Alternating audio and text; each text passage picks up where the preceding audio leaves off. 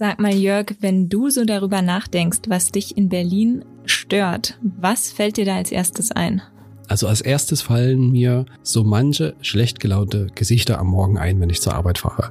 Aber was mich wirklich stört, ist der Müll, der überall in der Stadt rumliegt und äh, das nervt.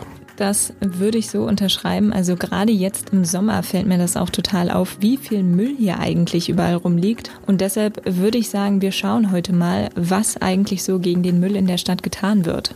Eine gute Idee. Auf geht's.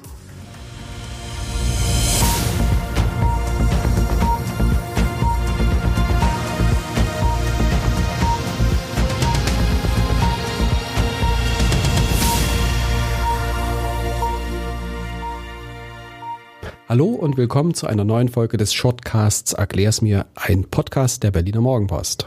Mein Name ist Jessica Hanack und mit mir im Studio steht heute mein Kollege Jörg Krauthöfer. Guten Tag.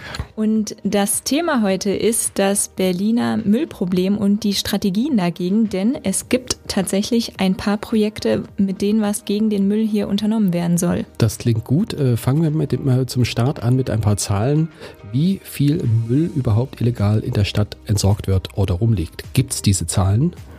Ja, die Berliner Stadtreinigung hat Anfang des Jahres Zahlen genannt. Demnach wurden im Jahr 2022 knapp 41.000 Kubikmeter an illegalem Müll in der Stadt eingesammelt, wobei Bauschutt darin noch gar nicht enthalten ist. Das waren auch gut 1500 Kubikmeter mehr als im Jahr zuvor. Und wenn man mal auf den Vergleich der Bezirke schaut, dann lagen da Friedrichshain-Kreuzberg, Neukölln und Mitte ganz vorne.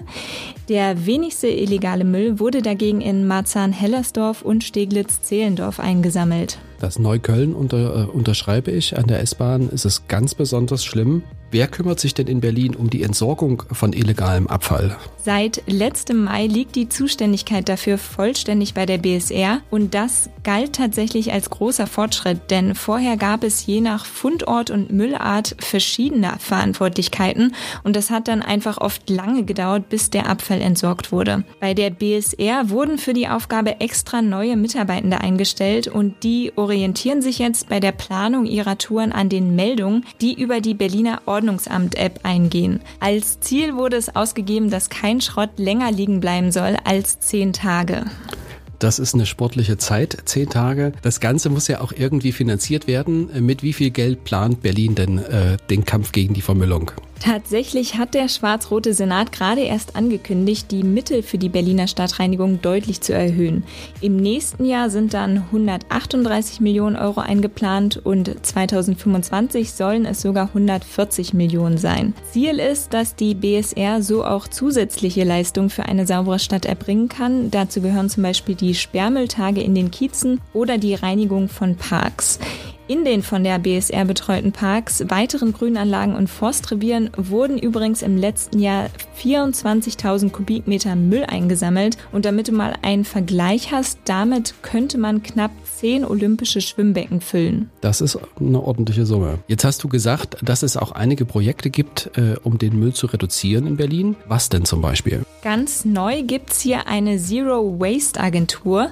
Die soll zum Beispiel Strategien zur Abfallvermeidung entwickeln, Initiativen, aber auch Unternehmen beraten und Projekte vernetzen, die es zum Thema Müllreduktion jetzt schon in der Stadt gibt. Ein Fokus soll auch auf Mehrwegangeboten legen. Da geht es dann vor allem um die Frage, wie können Verbraucher, aber auch Unternehmen dabei unterstützt werden, dass sie stärker Mehrwegverpackung nutzen. Denn gerade jetzt im Sommer sieht man ja in Berlin noch total viele Pizzakartons, Kaffeebecher und andere Essensverpackungen rumliegen. Das stimmt. Wie sieht's denn beim Thema Sperrmüll aus? Wird da auch was gemacht, damit er nicht einfach in den Berliner Straßen abgeladen wird?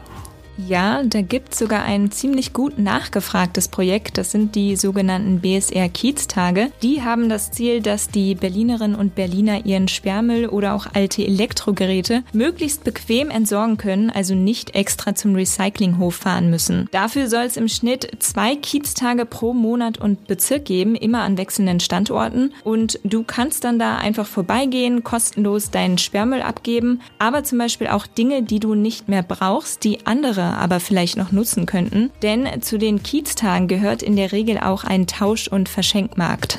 Schöne Idee. Gibt es denn Vorgaben, was ich bei den Kieztagen abgeben darf und was nicht? Also außer Sperrmüll und kaputten Elektrogeräten kannst du auf den Kieztagen zum Beispiel auch Matratzen oder alte Textilien loswerden. Nicht angenommen werden dagegen Bauschutt, Batterien, Lacke und Farben oder Altreifen. Wo und wann die nächsten Kieztage stattfinden, das steht auf der Website der BSR. Also falls du noch irgendwas in deinem Keller liegen hast, was du unbedingt mal loswerden wolltest, bei mir steht da zum Beispiel noch so ein alter kaputter Schaukelstuhl rum, den ich irgendwie einfach noch nicht entsorgt habe. Also mir fällt gerade nichts ein, müsste ich tatsächlich nachschauen. Zwei unmittelbare Termine können wir jetzt liefern. Das eine ist am 20. Äh, Juli von 13 bis 18 Uhr in Lichterfelde auf dem Platz des 4. Julis und der zweite ist am Wochenende am Samstag, dem 22. Juli von 8 bis 13 Uhr in Stargen am Meidenbacher Weg. Ja, also breit gestreut über die Stadt, würde ich sagen, findet man, glaube ich, eigentlich regelmäßig einen Ort, wo man mal vorbeigehen kann und sein Zeug los wird. Das war eine neue Folge des Shortcasts Erklär's mir, ein Podcast der Berliner Morgenpost. Mein Name ist Jörg Krauthöfer.